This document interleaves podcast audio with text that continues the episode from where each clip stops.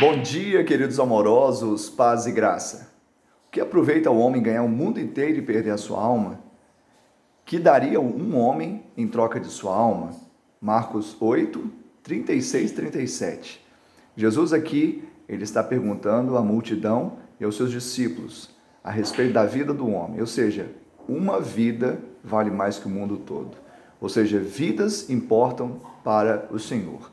Na verdade, também é algo revelador que não é uma autoajuda à salvação e a missão que ele tem nos dado, mas é uma ajuda do alto, onde o próprio sangue de Jesus nos redime de todo pecado e toda a culpa.